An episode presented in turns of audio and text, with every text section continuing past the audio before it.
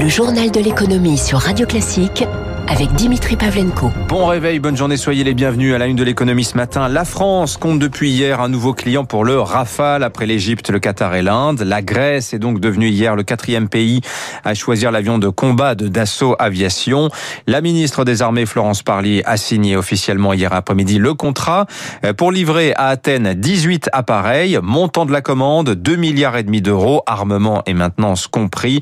Dans cette opération, la France consent d'ailleurs un, un sacrifice. Hervé Grandjean, porte-parole du ministère des Armées. Nous prélevons sur les stocks, entre guillemets, de l'armée de l'air 12 avions Rafale qui seront remplacés, et la ministre des Armées aura l'occasion de faire cette annonce dans les jours qui viennent, seront remplacés par 12 avions Rafale neufs au dernier standard qui seront livrés au sein de l'armée de l'air en 2025. Et donc en 2025, l'armée de l'air possédera 129 avions Rafale, conformément à ce qui avait été prévu en loi de programmation militaire. L'impact industriel, c'est la pérennité d'une chaîne de fabrication de l'avion Rafale.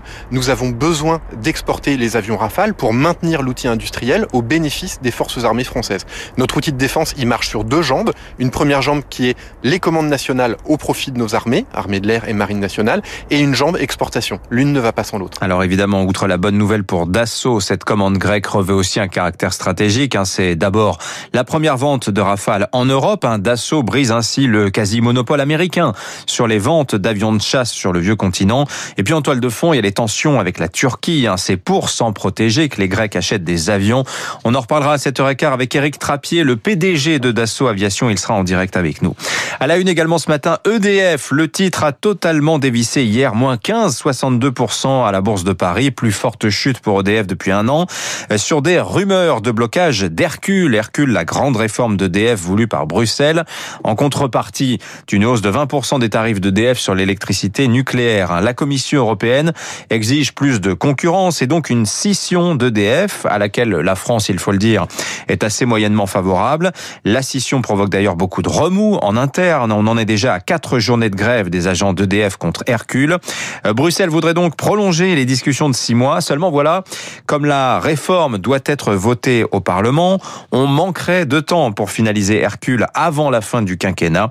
Et ben c'est cela qu'ont sanctionné hier les investisseurs. Écoutez Xavier Patrolin, le président d'Albatros Capital. L'ancien EDF énergie renouvelable, mais pas uniquement, il y a la partie hydraulique, il y a d'autres éléments, avait une perspective de cotation vers la fin de l'année 2021 ou au début de l'année 2022. Et donc cette perspective était un moyen pour les actionnaires d'EDF de voir se révéler une valeur additionnelle qui ne soit pas euh, altérée par la prime de risque aujourd'hui euh, qui est euh, son endettement, le renouvellement du parc nucléaire, le fait que les prix de l'électricité sont relativement contrôlés. Cet accord étant devenu quasi improbable, bah, la perspective d'une cotation de la branche renouvelable d'EDF s'éloigne s'inédier. Et donc, à partir de ce moment-là, bah, le marché euh, réintroduit une prime de risque sur la valorisation de l'ensemble constitué EDF. Le président d'Albatros Capital, Xavier Patrolin. Autre dossier industriel chaud, les chantiers de l'Atlantique. En 2017, l'italien Fincantieri avait signé un accord pour les racheter. Mais euh, voilà que Fincantieri ne semble plus très intéressé. Le groupe n'a plus que six jours pour finaliser le rachat, euh, qui probablement l'obligerait à des cessions d'actifs. C'est ce que ne souhaitent pas les Italiens. Si la vente des chantiers de l'Atlantique n'a pas lieu, euh, les, pardon, les chantiers de l'Atlantique pardon, resteront détenus par l'État à 84%. Le journal de l'économie sur Radio Classique. 6h44, la réforme de l'assurance chômage. Les discussions ont repris hier entre le ministère du Travail et les partenaires sociaux. Première décision, eh bien la réforme, hein, suspendue depuis l'an dernier, euh, n'entrera pas en vigueur le 1er avril prochain. Conscient qu'avec un chômage qui est bien parti pour grimper à 11%, le gouvernement préfère attendre le retour du beau temps économique avant d'appliquer la réforme. D'autant que le taux de chômage hein, varie fortement d'une région à l'autre. Quant à la réforme elle-même, rappelons qu'en décembre, le Conseil d'État en avait censuré deux dispositions majeures. D'abord, la nouvelle formule de calcul du salaire journalier de référence qui détermine le montant de l'allocation. Et puis le bonus-malus sur les contrats courts, très critiqué hein, par les sept secteurs concernés. Les PME françaises inquiètent d'un possible troisième confinement. C'est ce qui ressort d'un sondage publié ce matin par la CPME. Un chef d'entreprise sur deux, 49%, estime ne pas être en capacité de supporter un troisième confinement. Euh, concernant l'emploi, l'emploi. 30% des répondants à ce sondage déclarent avoir réduit leurs effectifs l'an dernier. Sur le plan fiscal et financier, enfin, 36% pensent ne pas pouvoir rembourser les cotisations sociales et patronales reportées à cette année. 45% enfin s'inquiètent de leur capacité à rembourser euh, leurs prêts garantis par l'État. Une sale année aussi pour l'assurance vie. C'est le placement préféré des Français. Il a connu l'an dernier une décollecte nette de 6 milliards et demi d'euros. Bonjour Eric Mauban. Bonjour Dimitri, bonjour à tous. Voilà, cette décollecte, hein, c'est l'effet direct d'une baisse continue du rendement de l'assurance vie depuis 15 ans. Hein. Oui, 6 milliards et demi d'euros de décollecte, euh, c'est un record. À titre de comparaison, en 2019, l'assurance vie avait collecté près de 22 milliards d'euros. Cette euh, inversion de tendance est essentiellement liée à une baisse des dépôts. Ils ont atteint l'an dernier 116,3 milliards d'euros, c'est quasiment 20% de moins que l'année précédente. Parmi les explications, il y a la fermeture d'établissements financiers pendant le premier confinement, mais surtout, surtout une aversion des épargnants pour le risque. Cela profite évidemment au livret A, il rapporte 0,5% par an, aucune fiscalité, aucun risque et une épargne disponible à tout moment et sans frais.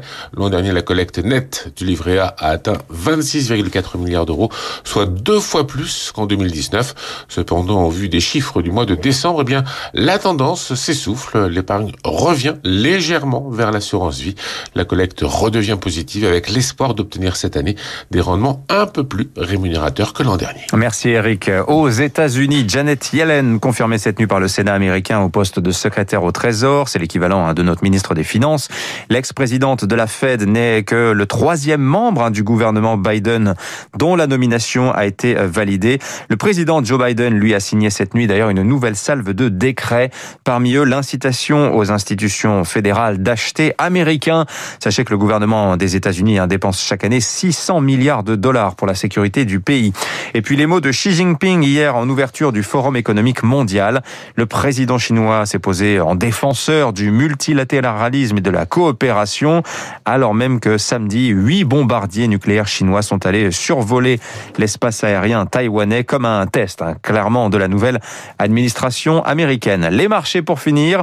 Lourde chute hier soir pour le CAC 40 hein, qui cédait 1,57%, 5472 points. C'est le grand retour de la version au risque après trois mois d'ascension hein, poussée par l'arrivée des vaccins. Mais le marché s'inquiète hein, clairement de l'aggravation de la crise sanitaire. Lanterne rouge, on l'a dit. EDF, moins 15,62%. Citons Airbus, moins 4,46%. À suivre ce soir d'ailleurs après bourse les résultats annuels de LVMH qui vont donner le coup d'envoi de la saison des résultats parisiens. Wall Street, le Dow Jones, moins 0,1%. Le Nasdaq, plus 0,7, 13 635 points, nouveau record. D'ailleurs, Tesla gagne 4%, plus très loin des 900 dollars le titre. Le fabricant de voitures électriques va présenter ses résultats mercredi. On attend aussi cette semaine ceux d'Apple, Facebook, Microsoft ou encore.